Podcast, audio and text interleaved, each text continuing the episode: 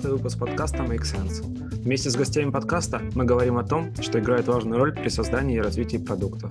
Люди, идеи, деньги, инструменты и практики. Этот выпуск посвящен ошибкам мышления. Мы поговорим о том, какие они бывают, какую роль они играют в жизни менеджера продукта и как их учитывать в своей работе. И сегодня мой собеседник Алексей Авдей. Леша, привет! Расскажи немного про себя, пожалуйста. Привет. Да, меня зовут Леша Авдей.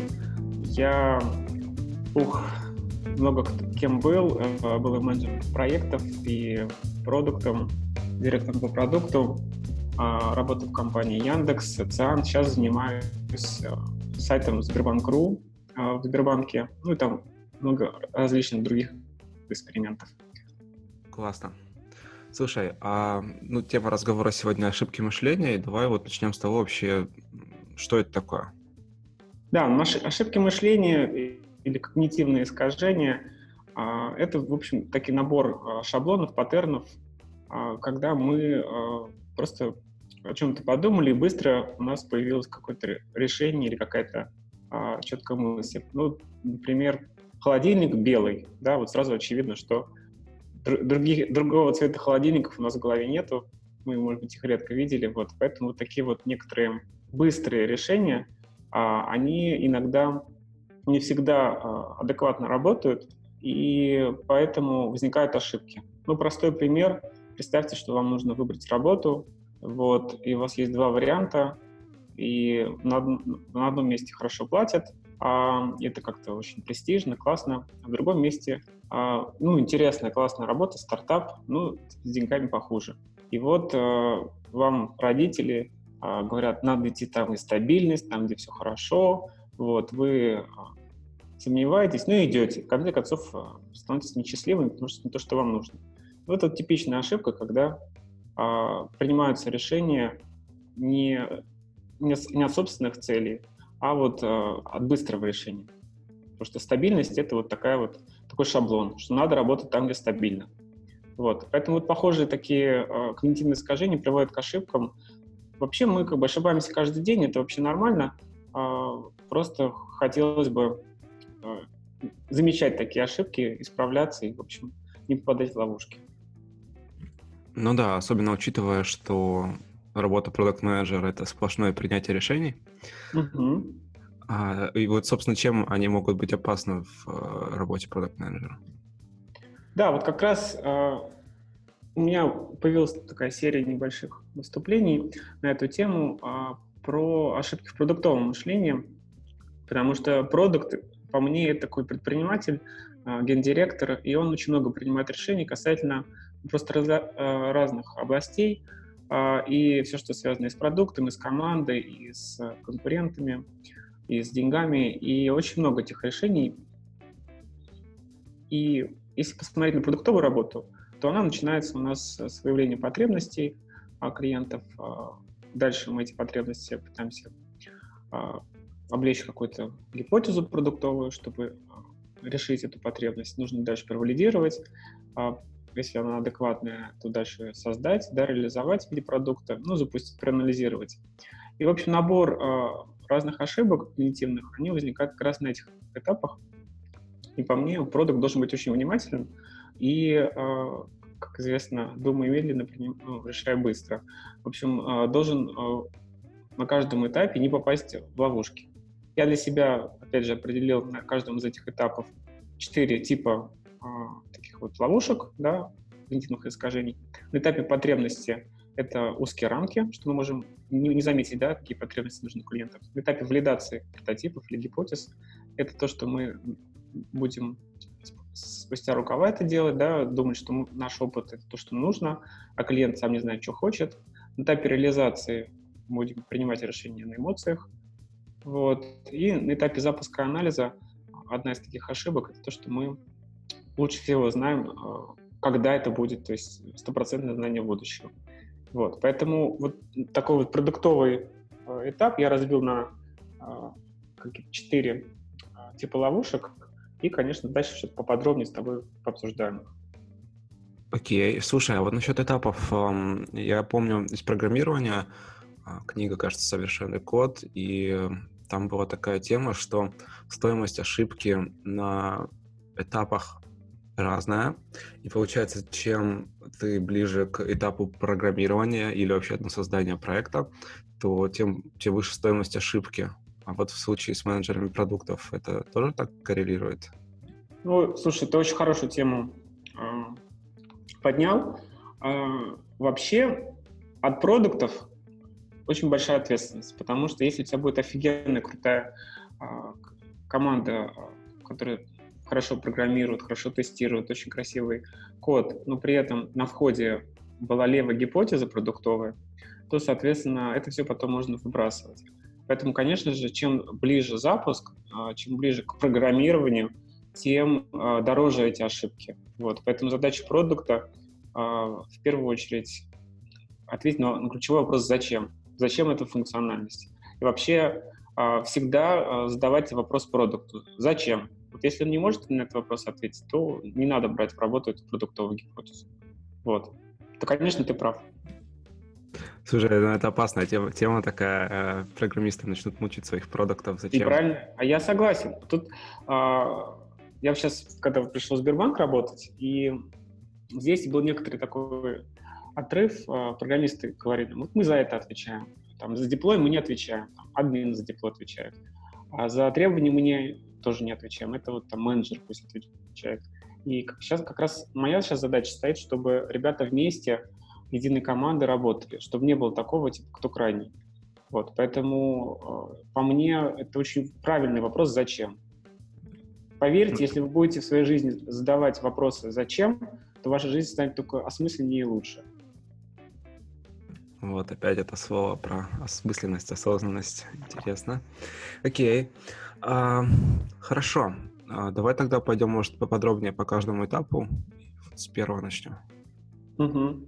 Да, значит, смотри, первый этап — это этап выявления потребности, и задача продукта — пойти к клиенту и, по большому счету, за ним наблюдать, смотреть, а, какую работу он делает, какие у него есть боли, проблемы, а, что он получает. А, в общем, концепция, опять же, и CastDev, jobs, jobs to be done. Вот. И в этом случае у него возникают различные идеи, да, как а, можно решить ту или иную потребность, а, что выбрать, какую гипотезу придумать.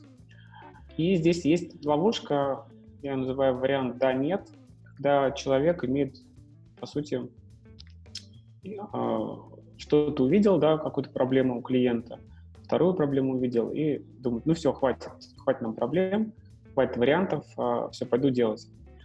При этом а, исследования показывают, что решение из более двух вариантов а, на 42% успешнее. То есть задача продукта в самом начале нагенерить как можно больше различных а, вариантов и вообще в жизни всегда иметь выбор из больше, чем один вариант. Даже из больше, чем двух вариантов. Да? Почему?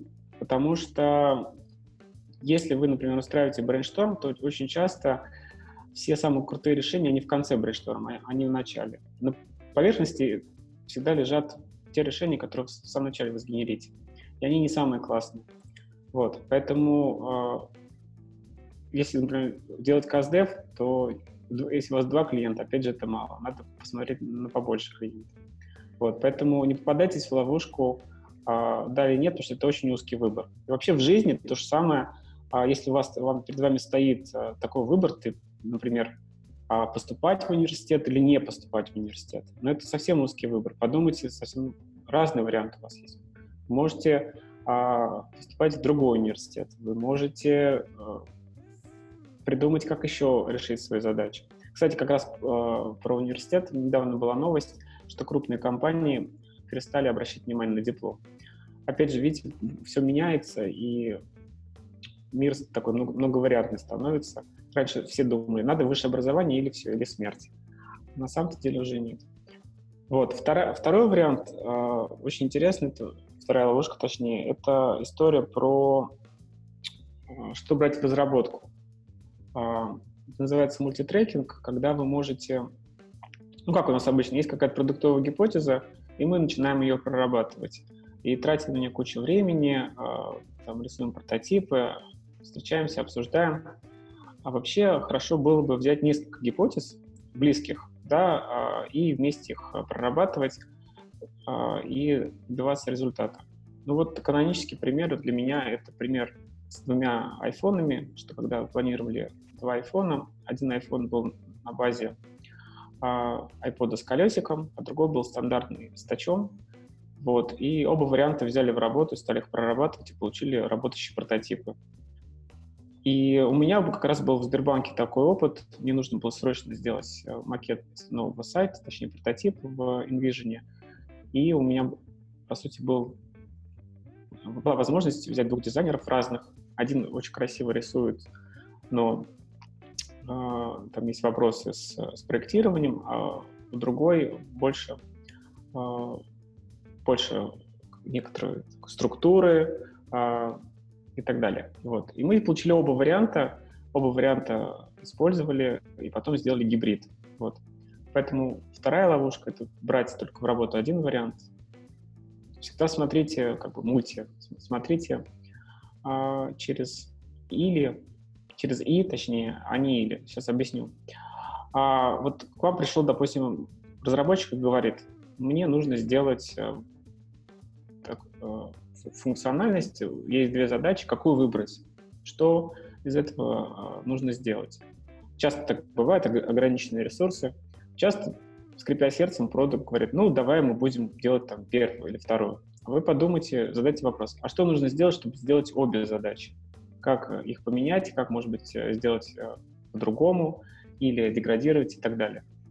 Вот, поэтому э, здесь э, вопрос «и» вместо «или». А, это очень интересная ловушка. Понаблюдайте за собой. А, когда слышите слово «или», попробуйте а, перезадать вопрос, а как сделать «и». То есть, например, что я хочу, не знаю, борщ или котлету? Допустим, вы хотите то и другое. Ну, в принципе, если есть деньги, то вообще не проблема а заказать и то, и другое, и съесть просто понемножку. Ну и так далее. Ну или можно бизнес-лайн взять, там все маленькое. Точно, вот, смотри, видишь, как ты прям вот э, правильно говоришь. Поэтому вот я за собой там, последние полгода наблюдаю, и вот слово «или» всегда превращаю в «и». Совсем другие э, вещи получаются. Своих... Слушай, да, я хочу это дополнить здесь просто своим примером э, на эту тему. А, мы когда делали модель экономическую конференции еще в прошлом году, то ну, изначально у нас была одна модель, а потом мне посоветовали сделать три разных, и это очень хорошо помогло, в принципе, увидеть с разных точек а, историю с экономикой и открыть глаза на то, что там она не совсем сходится. Ну, то есть это потом помогло принять решение того, ну, исправить, короче, ситуацию, исправить эту модель экономическую. Так что здесь согласен, да. Угу. Ну вот я, опять же, может быть, более житейском примере. Я в прошлом году выбирал машину, и а, хотел взять ту же самую машину, которая у меня была, просто поновее. Вот. И при этом чувствовал, что был несчастлив, ну, несчастлив. Ну, то есть машина та же, но нет какого-то удов- удовольствия. Вот, пообщался с разными людьми, и мне говорят, слушай, ну ты же, когда эту машину покупал предыдущую, ты же, у тебя была другая позиция, ты зарабатывал другие деньги и так далее. Ну попробуй вообще, ну, другое. Просто там сходи на тест-драйв и так далее. И я съездил на совсем другой машине, и, в общем, в конце концов, я ее купил. То есть вот у меня вообще была узкая рамка, да, я хотел вот только, только одну и ту же машину. А я поэкспериментировал, попробовал, а, походил, посмотрел, и в результате совсем хэппи своей машины. Вот, поэтому тут очень важна такая вариативность. А, а, понятно, что у нас время у всех ограничено, что мы должны с этим смотреть, но в целом обязательно надо экспериментировать, что вы тогда найдете самое лучшее. Вот три финансовые модели, я считаю, очень хороший пример. Юра? Класс, да. Слушай, а про первую, первую ошибку мышления там, да, это вот как раз с ограниченным, закрытым набором выборов. Угу. То есть, типа, нужно специально подбрасывать себе дополнительные какие-то возможности. Хорошо слово подбрасывать, да. Сказал, это как монетка. Вот монетка это типа да нет, как раз, да, вот орел или решка. Хотя, кстати, многие почему-то любят это решение. Но в целом, да, надо, чтобы вариантов было больше. Вы в любой ситуации можно нагенерить варианты, потом сделать гибрид и получить лучше. Ну, давай с тобой какой-нибудь пример разберем. Вот есть у тебя что-то, какая-то проблема? Дай подумать. А, ну смотри, я вот очень долго сомневался, идти мне там на конференцию или не идти. Ну давай, это были а, в начале августа Design uh-huh. Thinking Camp был. О, отлично. Вот смотри, у тебя по большому счету, смотри, вот был такой выбор, идти на конференцию, не идти. А теперь давай с тобой размножим варианты. Во-первых, насколько я помню, есть ли там онлайн-трансляция? Да. Супер, смотри, три, уже есть третий вариант, да? Идти на конференцию а, лично, а, смотреть онлайн, да, и вообще, вообще забыть про эту конференцию, да? Да. Вот, уже три варианта. Дальше. А, наверное, поскольку конференция довольно большая, у тебя там, наверное, были знакомые, да, а, которые... Коллеги собирались, да? Да, коллеги собирались. Соответственно, у тебя еще и появляется вариант э, у них узнать, а что было интересно, что брать внимание, там, какие, э, и, и, и, допустим, если там было классно, то купить этот доступ, да, потом постфактум, например, если такая есть возможность, и посмотреть. То есть, понимаешь, уже ну, расширяется у тебя куча вариантов. Вот. И ты, в конце концов, мог бы найти тот вариант, который тебя устроит. Ну, я в конце концов остался с вариантом забыть про конференцию, на самом да, деле. Да, тоже вариант. Это вариант, который требует уважения. Да, молодец. У тебя куча своих дел, своя конференция. Ну, да.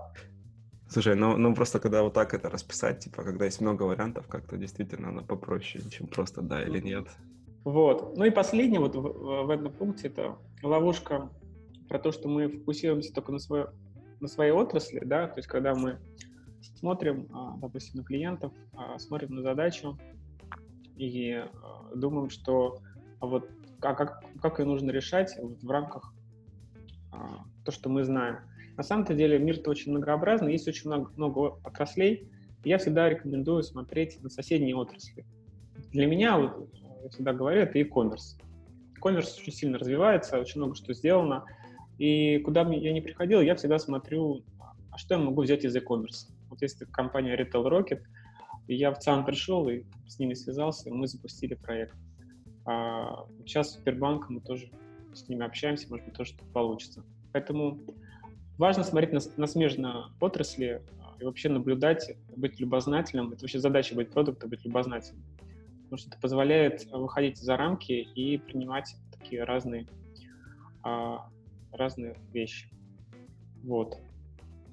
Ну, по узким рамкам, наверное, у меня все. Про то, что, в общем, надо э, смотреть в разные стороны и смотреть на разные варианты. Вот. А вторая история — это история про фокус на своем опыте, когда мы, а, а мы все как продукты же очень опытные, да, много что сделали в своей жизни, ну, много у нас приложений стоит, у нас есть свое особое мнение. И часто нас обуревает гордыня, и мы вместо того, чтобы договариваться, вместо того, чтобы проверять гипотезы в реальных условиях, мы начинаем э, говорить, что мне так виднее, а я там продукт того-то, да, а я хэтов чего-нибудь, или там директор продукта. В общем, когда вы себя ловите на то, что вы говорите, а я то-то, то-то, то-то, то, скорее всего, это ваша гордыня, и, в частности, для продуктовых решений она вообще неуместна.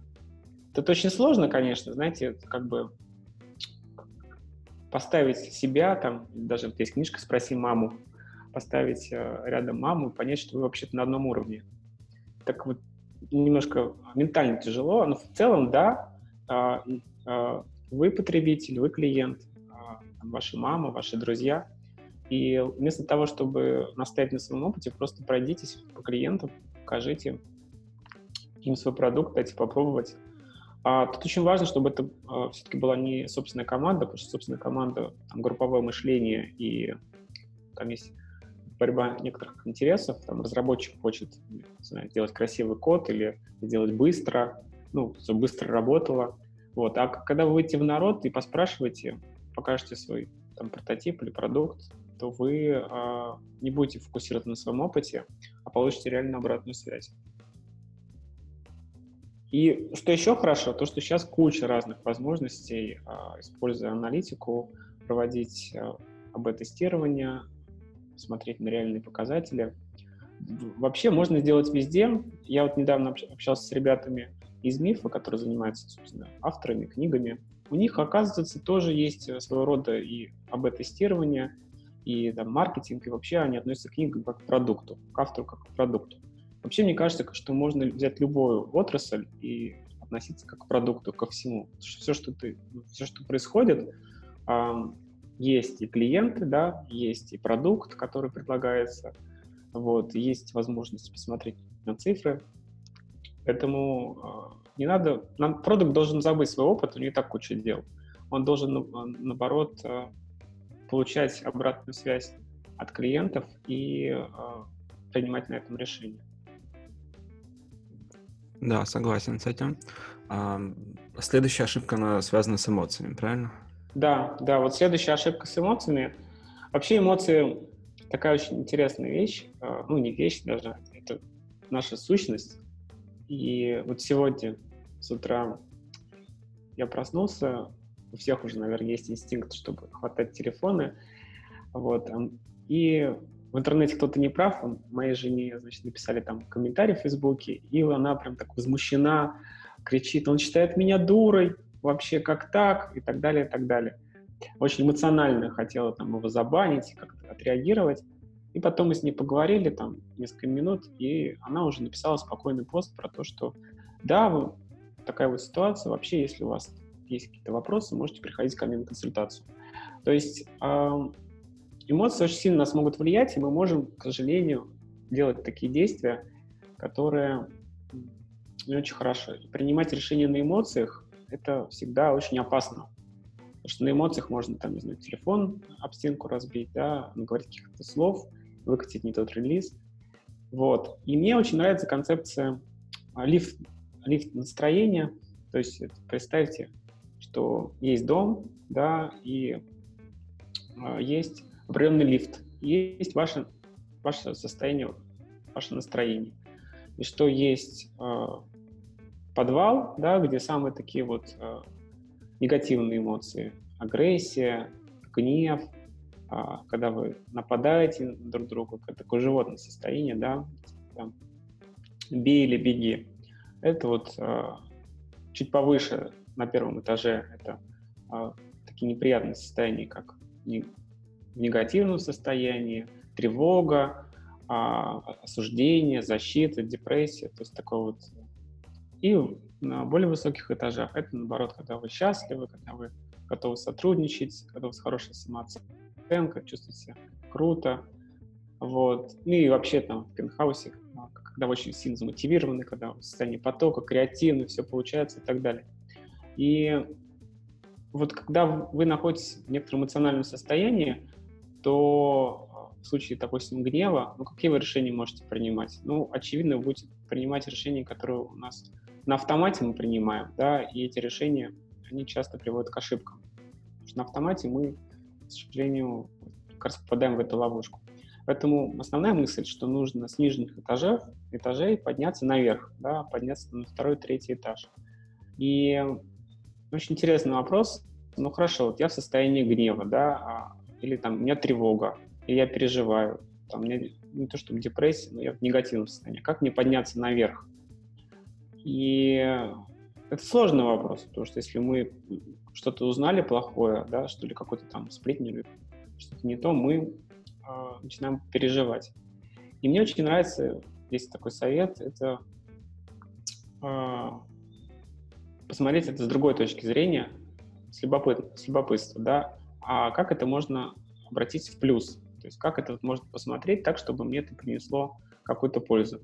Ну, допустим, а, прихожу я на работу, и мне говорят, Леша, у нас проблема, выкатили релиз, это, кстати, вчера было, и у нас пропала кнопка «Заказать». У меня, конечно, первая эмоция, типа, ребята, вы с ума сошли, это же кнопка самая важная вообще, зачем нужно сайт без кнопки «Заказать». И на эмоциях я уже говорю, нет, ребят, давайте откатывать, это, это вообще очень плохо, еще что-то. При этом понимаю, что это решение такое спонтанное, первое, и не даю его прям совсем так, не прогибаю ребят, а просто говорю, ребят, ну, проблема, давайте откатывать.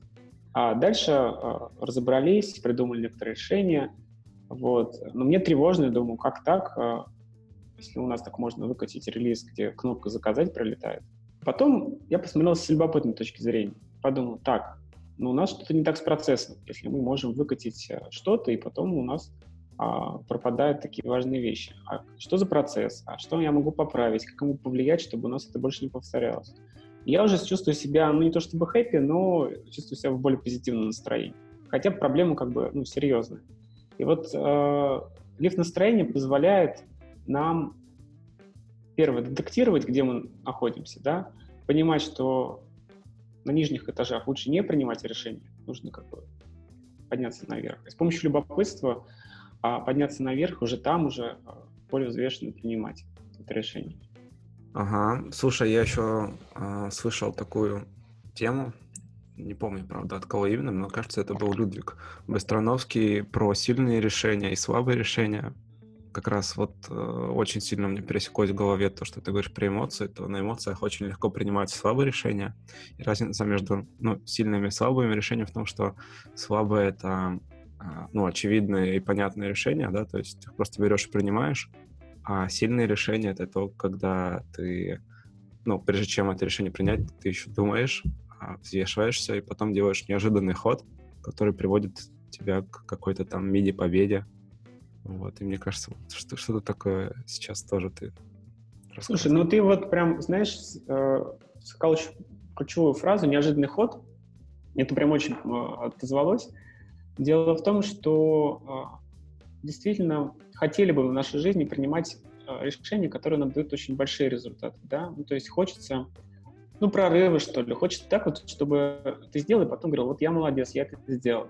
Хочется быть молодцом, да, но, к сожалению, мы не можем быть молодцом, если мы принимаем решение а, в состоянии гнева. Ну, то есть ни разу не помню такого случая, когда человек говорил, я вот э, в состоянии гнева, не знаю, кого-то там побил, я молодец. Ну, то есть, или там, я разбил что-то, или я говорил какие-то гадости кому-то, я молодец. Ну, то есть, все потом как бы ходят такие сконфуженные, ой, зачем я это сделал и так далее. И нельзя в состоянии негатива, да, в состоянии на эмоциях каких-то сильных принять э, хорошее решение. Кстати, э, такая же ситуация и про сильные эмоции, там, той же самой эйфории даже я помню пример такой в интернете про то, что когда люди приняли какие-то наркотики, рисовали картины, то эти картины, им казались, что это вообще гениальные картины, гениальные тексты, да, а потом, когда они пришли в нормальное состояние, оказалось, что это полная чушь. Вот. Поэтому тут история э, про то, что на эмоциях, на крайних, да, то есть крайне негативных или крайне позитивных, обычно получается так себе история. А вот крутые прорывы — это тогда, когда вы находитесь э, в таком замотивированном состоянии, да, когда вы, вы творчески открыты и так далее, и так далее. И тогда вы приходите, находите именно такие уникальные решения и обходите ваших конкурентов в вороте. Вот это, да, действительно круто. Поэтому ты абсолютно прав, надо принимать сильные решения, потому что именно они сделают ваш продукт и вообще вашу жизнь классной. Вот. И еще есть несколько советов как раз про как понять, и принять решение, если вы находитесь на эмоциях, особенно касательно, а, допустим, продуктов, которыми мы очень долго занимались, да, и вот они уже как собственные дети, или вопросов касательно собственной жизни. Это очень такие эмоциональные а, темы. И мне нравится там правило 10-10-10. А, вот, это правило, которое придумала Сьюзи это жена Джека Уэлча, генеральный директор General Electric. А, если вам нужно принять какое-то решение, посмотрите с точки зрения 10 минут, 10 месяцев и 10 лет. И а, как это повлияет. Понятно, что 10 минут — это снимает эмоциональную историю, 10 месяцев — это больше про тактику, 10 лет — это стратегия. И э, с этой точки зрения очень легко, в принципе, принимать любое решение, которое у вас есть какой-то пролич, да, вы не можете понять, куда пойти, да, красивый направо, умный налево, смотрите с точки зрения там, 10 лет. Ну, например, если красивый и умный, то через 10 лет значение там, красоты, ну, как вы выглядите, становится не, не так важно, да, а то, насколько вы мудрые, как вы хорошо распоряжались деньгами, да, а как вы вся вкладывали свое обучение, становится более важным. Ну, например, да, такой вот совсем базовый пример. Вот. Вторая история — это история, что вы можете отойти в сторону, если вам нужно принять решение, и посмотреть с точки зрения отстраненного участника. А, представьте, что к вам обратился друг а, за помощью и говорит, а что мне делать? Вот вы даете совет лучшему другу. Тоже на самом-то деле есть некоторые инсайты, потому что вы отстраняетесь от этой проблемы, не эмоционально на нее смотрите, ну и принимаете уже такое взвешенное решение. Угу. А, ну, вообще эмоции такая тема, что, мне кажется, много кого с ними проблемы есть. В принципе, это вот и, еще сейчас вспомнил. Думаю медленно, решай быстро, да, там же две сигнальных системы. Uh-huh, uh-huh. И вот это эмоции как раз, это, по-моему, первая система, которая вызывает много проблем. Ну, я не, не стал бы, знаешь, так эмоции совсем вниз уводить. Эмоции это очень, очень, очень правильно, очень здорово. А, Ленина позволяют, ну и в первую очередь это инстинкт самосохранения, а, как-то эмоционально, позволяет нам вообще быть живыми. То есть а, я вообще не хочу, чтобы там, мы с тобой или те, кто нас слушает, превратились в таких роботов и такие, ну все, я классный, я вот буду только рационально принимать решения. Нет, пожалуйста, эмоции — это очень хорошо. Наслаждайтесь жизнью. Если вам нужно грустить, грустите и так далее, и так далее. А просто э, в случае принятия решений, а, ну, не принимайте их на эмоциях, вы просто их э, отложите. Утро вечера мудренее, как известно. И с утра, когда у вас уже чистый мозг, все токсины выведены, вы э, эмоции улеглись, еще во сне какая-нибудь идея пришла, можете принять особенно очень крутое решение. Ну а все-таки положительную роль они играют, если эмоции какие-то там слегка позитивные такие, да? Не, нет, смотри, вот это такой вопрос э, с подвохом. Эмоции — это не хорошо или не плохо. Вот, ну, это мое мнение, может быть, там еще кого-то. Эмоции — это, это мы сами, да, это вот наше а, восприятие, наше отношение к чему-то. Вот мы так говорим. Сейчас я с тобой разговариваю, у меня позитивные эмоции. Потом я, может быть, там пойду, увижу какую-то проблему, мне будет грустно. Это, это, это просто то, что есть, наша данность. И э, в каких-то случаях э, надо просто отдавать себе отчет, что э, в состоянии негатива ваше решение будет, как ты говоришь, слабые. И просто не нужно принимать какие-то долгосрочные решения, когда у вас состояние негатива. Потому что они, скорее всего, будут слабые. Вот и все. А эмоции — это прекрасно. Любые эмоции прекрасны. Даже депрессия тоже прекрасно. Потому что депрессия, а, по сути, а, говорит о том, что вы находитесь в том состоянии, которое вам некомфортно. То есть вам от этого всего очень плохо. То есть это вам, по сути, ваш организм говорит, эй, надо что-то делать. Понятно, что у вас нет сил, и там это отдельная история, как вы ходите из депрессии, но по сути это история про то, что вам говорят, текущее положение дел плохое, надо что-то с этим делать. Вот. Поэтому эмоции — это очень хорошие сигналы. Их надо правильно готовить. Хм, ну да, уметь слушать и слышать, и потом да, да. решение. Конечно, да, да, слышать и слушать, ты абсолютно прав. Хорошо. Я так понимаю, у нас еще одна осталась ошибка да. мышления. А, еще у нас осталась ошибка мышления. Это история про, про будущее и вообще отношение к ошибкам. А, я считаю, что в России ну, в целом такой вот культ отличников, ты должен быть молодцом, ты не имеешь права ошибаться, да, а, там, четверка не оценка и так далее, и так далее. Вот, поэтому а, со временем, конечно, когда люди взрослеют, они уже понимают, что на самом деле ошибка — это прекрасно, это опыт, и что лучше быть радостным с четверками и тройками, чем быть таким отличником, который тратит время только на то, чтобы все зубрить, читать и так далее. Вот. А, при этом все равно мы а, имеем когнитивную ошибку, связанную с тем, что мы уверены а, про будущее. Мы уверены, что если вот мы запланировали, что пойдет ровно так, что вот ровно там будет релиз, допустим, в сентябре, в октябре, да, ну, допустим, 20 сентября у нас будет релиз. Все. И вот думаю, что все будет ровно и так, и очень сильно уверены в своем будущем. Или уверены, что вот мы сейчас запустим на 100%, и у нас будет вот именно вот такая аудитория, именно такое количество там, заказов, а, такие метрики. На самом деле это вариативно. Мы можем не угадать и со сроками, они можем зарелизиться и позже, в каких-то случаях даже и раньше. Мы можем э, думать, что к нам придет 100 человек, а их придет 10 тысяч, или вообще никто не придет. Решением такой вот ошибки это по большому счету осознать, что у нас есть диапазон, и мы можем в этом диапазоне жить, и э, если мы говорим про что пойдет не так, то можем заранее э, сделать предсмертный анализ, то есть заранее подумать, представьте, что мы не запустили вовремя. И э, написать такие риски, причины, почему это э, случилось, да, почему мы не смогли запуститься. И дальше э, все проанализировать, выявить самые вероятностные проблемы, да, то есть у кого больше вероятность, и с ним поработать.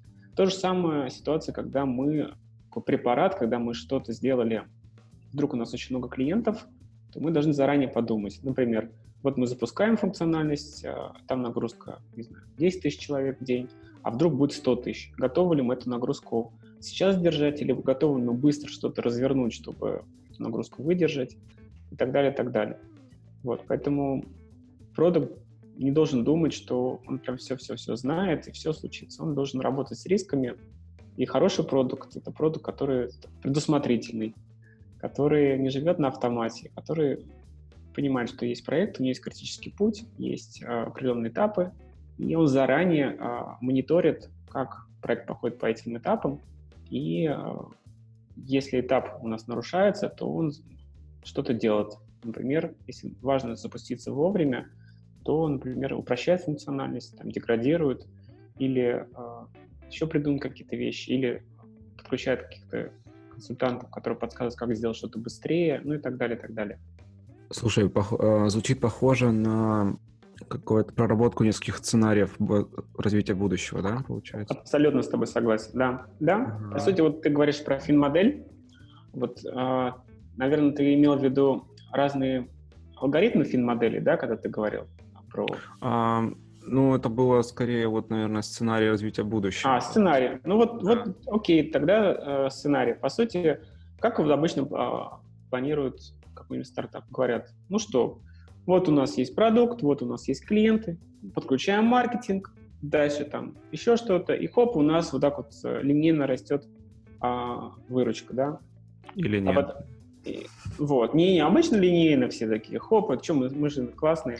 Потом такие, да нет, ладно, есть же сезонность, ты же чуть более мудреный, такие, хоп, и сезонность. Добавили сезонность. Ну, вроде похоже на правду, что ну, маркетинг подольем, а, конечно же, стоимость клика фиксированная, ну или там обычно, кстати, еще ее и понижают, потому что думают, ну как, мы же тут будем все оптимизировать. Ну, то есть берут и самые такие оптимальные сценарии, что маркетинг мы соптимизируем, что продукт у нас только станет лучше, аудитория у нас э, будет увеличиваться, очень будет много у нас ретеншенов. И вот получается такая хорошая гладкая фин-модель. Да? А потом берут э, эту фин-модель, начинают с ней жить. И потом хоп, и деньги кончились. Думают, как так? И людей надо сокращать. Ну и тому подобное. А на самом-то деле действительно можно сделать три модели. Позитивная, нейтральная и негативная вот прям вот негативно рисовать по максимуму, что конкурент запустился у нас, стоимость клика у нас на 15-20% выросла, потому что, не знаю, там, а, стала куча участников аукциона. Соответственно, ушел у нас какой-нибудь маркетолог, там, а, переманили его и так далее, и так далее. И получается уже не такая сладкая модель, но пессимисты а, до сих пор как бы правят миром, потому что эти прогнозы, к сожалению, сбываются, да? Вот, ну, и, тогда, и тогда ты смотришь на эту модель, думаешь, блин, это же мне же нужна подушка денег, мне же нужно там на два года денег, чтобы я даже при такой модели, как стартап, например, э, нормально рос. И нам приходит к инвестору, говорит, слушайте, я от вас просил, там, не знаю, миллион долларов, ну, мне кажется, нужно четыре, потому что хочется спокойно работать, и в случае каких-то негативных вещей а иметь возможность как-то спокойно реагировать и больше заниматься продуктом, а не бегать и не искать, как же нам выжить. Поэтому с фин-моделью э, обязательно нужно сценарий и обязательно нужно понимать, что все пойдет не так. Угу. Хорошо. А, слушай, ну вот мы проговорили сейчас э, четыре основных вида ошибок. Получается такой, э, не знаю, набор инструментов, угу. которые можно использовать в работе. И давай попробуем вот разобрать на примере приоритизации. Ну, потому что с приоритизацией обычно у всех проблема. Да, даже, по-моему, мастер-класс там какой-то был а, у ребят. И, а, ну, несколько кейсов, да, то есть просто кейс, когда вот есть куча задач, и их нужно как-то приоритизировать. Возможно, здесь какие-то могут быть ошибки мышления. И еще один кейс, который вот он тоже бывает часто, особенно в небольших компаниях, когда важно все. Давай попробуем. Mm-hmm. Давай, давай.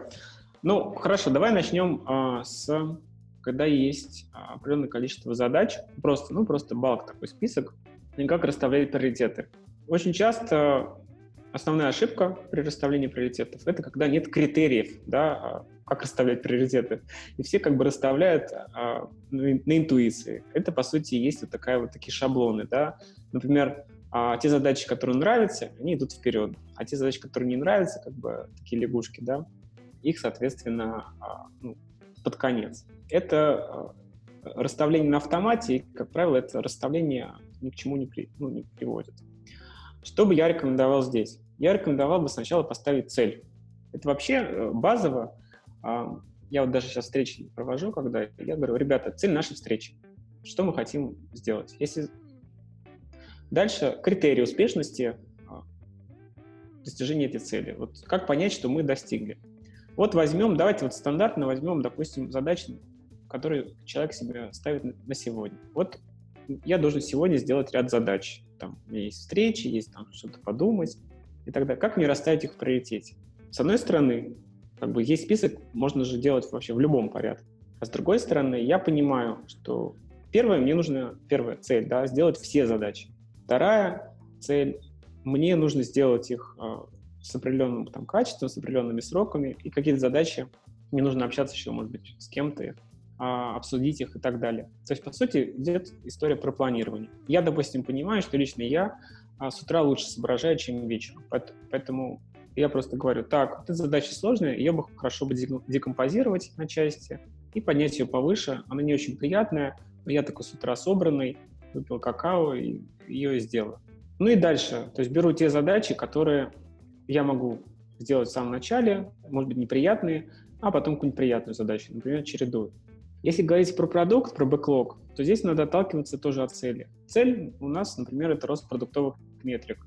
Когда мы берем, делаем скоринг задач, да, и, соответственно, а, определяем те задачи, которые нам а, value каждой задачи, и э, потом определяем трудоемкость. И потом делим value на трудоемкость и находим самый оптимальный с точки зрения соотношения value и трудоемкости. Ну, простой пример. Одна задача дает value 1, другая value 2, трудоемкость у них, у них одинаковая. Ну, значит, делаем у кого value 2. Вот, это с точки зрения, когда э, есть список задач, вот надо цель поставить, критерии, дальше ранжировать по скорингу и, ну, и делать. Важна еще история про то, что надо четко понять, какие задачи мы не делаем. То есть очень хочется, но не делаем, потому что это не, не, не фокус нашего продукта. Это задача очень сложная, тяжелая, и у нас на это пока нет ресурсов. А как понять, что в фокусе продукта? Ключевая история. Вам, как продуктам, очень важно понимать, за счет каких качеств ваш продукт будет лучше, чем у конкурентов. Особенно если вы начинаете новый продукт, и вы уходите на какой-то валый океан, то надо понять, э, где вы в 10 раз лучше в сумме, чем ваш конкурент. Ну, например, если мы хотим сделать очередной маркетплейс товаров, а вот есть там Яндекс.Маркет, есть там Авито, Алиэкспресс, вот давайте сделаем еще один маркетплейс товаров, больше маркетплейс. За счет чего вы будете лучше? За счет чего люди пойдут к вам? За счет каких вот свойств? И дальше эти свойства и надо качать. Есть какие-то базовые свойства маркетплейса, но это должны быть именно ваши, какие-то ваши особенные свойства. Поэтому здесь важно сфокусироваться вот, и качать э, именно эти вещи. Вот то, что ты говоришь касательно про просто списочек, мне надо сделать все. Первый вопрос, кому надо все? Допустим, есть гендиректор, который говорит, надо сделать все. Тогда надо начать, опять же, с цели. Да? Какая у нас цель э, нашего продукта? Что э, мы хотим добиться? Допустим, добиться продаж. Супер тогда надо делать в первую очередь те продукты, которые позволят повысить продажи. И, а что влияет на продажи? Там, в зависимости от продукта, там разное может влиять. Там на продажи влияет, например, то, что мы э, сможем объяснить пользователю, зачем это нужен продукт, какие-то фичи. А, может быть, какие-то вау-фичи или какие-то базовые фичи. Значит, надо этим и заниматься. Но сначала цель. Поэтому, кратко отвечая на твой вопрос, ставишь цель, дальше в зависимости от цели э, расставляешь приоритеты. А, получается, ставя цель, ты как раз работаешь над последней ошибкой, да, над восприятием будущего, то есть ты обозначаешь тот вариант, который ты хотел бы там в конце видеть. Угу. А, так, потом, расставляя приоритеты, ты как раз борешься с ошибкой эмоций. Mm-hmm, то есть, да. потому что ты изначально хочешь сделать то, что тебе нравится, а не то, что надо делать. Абсолютно с тобой согласен, да. Вот. А еще были а, так, две ошибки, опыт и ограниченный выбор. Да, ну смотри, если говорить про а, фокус на своем опыте, опять же, ты, а, когда у тебя есть цель, когда есть задачи, ты берешь, например, какие-то конкретные задачи, идешь к клиенту, да, какие-то гипотезы. Мне очень нравится обсуждать не в виде задач, а в виде гипотез. Что есть продуктовая гипотеза, что вот эта функциональность нам повысит эти показатели. Ты идешь эту продуктовую гипотезу, делаешь прототип, встречаешься с клиентом, да, показываешь ему этот прототип, собираешь обратную связь, там, доделываешь, потом вкладываешь в АБ, если это возможно. В принципе, это в принципе, везде, по-моему, возможно в АБ. Даже вон Zara проводит а, АБ-тестирование да, своих коллекций fast fashion. Вот, поэтому э, делаешь АБ, и если у тебя есть несколько вещей, которые нужно сделать, то подумай, как ты можешь про- запараллелить эти гипотезы, да, то есть, например, у тебя есть э, команда, она ограничена, но ты можешь им сказать, ребята, вот будем заниматься двумя задачами, например, там, простую задачу мы как можно быстрее доведем до разработки, потом, а, когда будет разработка этой простой задачи, мы с дизайнером пойдем каздевить вторую задачу и смотреть, как люди, ну, как они реагируют на ту или иную гипотезу, тот, тот или иной прототип, например у вас в параллели будет несколько задач. Я про то, это вот как раз история про узкие рамки, чтобы у вас было несколько вариантов. А, ну и, собственно, преодоление собственного опыта — это поговорить с командой, либо поговорить с людьми. Ну в первую очередь, с людьми надо, с клиентами говорить. Да, я не разделяю продуктов и команды. Я считаю, что надо просто больше общаться с клиентами. Класс. Слушай, ну тут мы приходим плавно к истории о том, что мы все-таки работаем с людьми, и ошибки мышления есть не только у нас, но и у наших там коллег, клиентов, вообще у всех? Какие-то советы, может быть, есть, как с этим жить и что делать? Очень хороший вопрос. Такой непростой, я даже бы сказал. По сути, здесь, наверное, речь идет о том, как принимать решения, когда ты, наверное, руководитель, да, и как принимать решения, когда ты в команде. Ведь mm-hmm. можно же там начитаться книг про ловушки мышления и там потом парировать этим, говорить, вот, у нас ловушка мышления, ты-то там у тебя такое-то когнитивное искажение, ты там фокусируешься на своем опыте.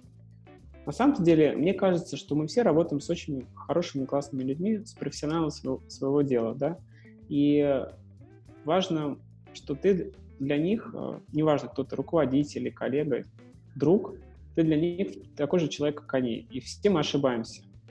Важно выслушать человека. Допустим, у вас идет какое-то обсуждение. Надо дать ему договорить, вот часто люди с каким-то быстрым мышлением а, перебивают. Это же на самом деле тоже некоторая такая ошибка, что ты думаешь, что ты знаешь, о чем он дальше будет говорить.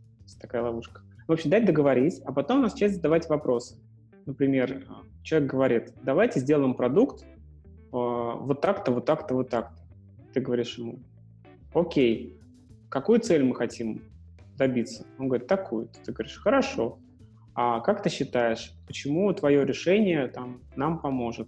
Он говорит, потому-то, потому-то, потому-то. Ты говоришь, отлично, давай мы с тобой твое решение запрототипируем, да, и покажем клиентам. Потому что, мне кажется, решение хорошее, клиентам должно понравиться. Давай сходим, покажем и заберем от них фидбэк. Ты человеку как бы похвалил, сказал, что он молодец. Обычно нормально, адекватные люди скажут, ну да, если сроки не горят, типа, ну давай покажем. Дальше вы идете к клиенту, клиент дает обратную связь. Дальше ты возвращаешься говоришь, смотри, у нас вот такая ситуация. Клиент дал обратную связь, что мы с этим можем делать? Ну и так далее. То есть, как мне кажется, точно неправильно а, врываться своими советами и говорить прям конкретно, давать инструкции, что надо сделать. Надо задавать вопросы и какие-то предложения. И дальше человек э, возьмет на вооружение и сам все сделает. В принципе, можно просто посоветовать как другу, э, посмотреть и с другой стороны к сожалению, правды и справедливости не существует. Это все некоторые такие абстракции. Вот. И наша задача как продуктов смотреть с разных сторон, вот, и в конце концов э, собрать э, подходящий продукт. Но не идеальный, потому что идеальных продуктов тоже не существует. А если это твой руководитель? Ну, то есть ему ты вряд ли как другу там можешь что-то посоветовать. Ну, почему? Почему нет? Вот у меня, кстати, интересная ситуация. Сейчас мой руководитель младше меня. за всю жизнь первый раз, так?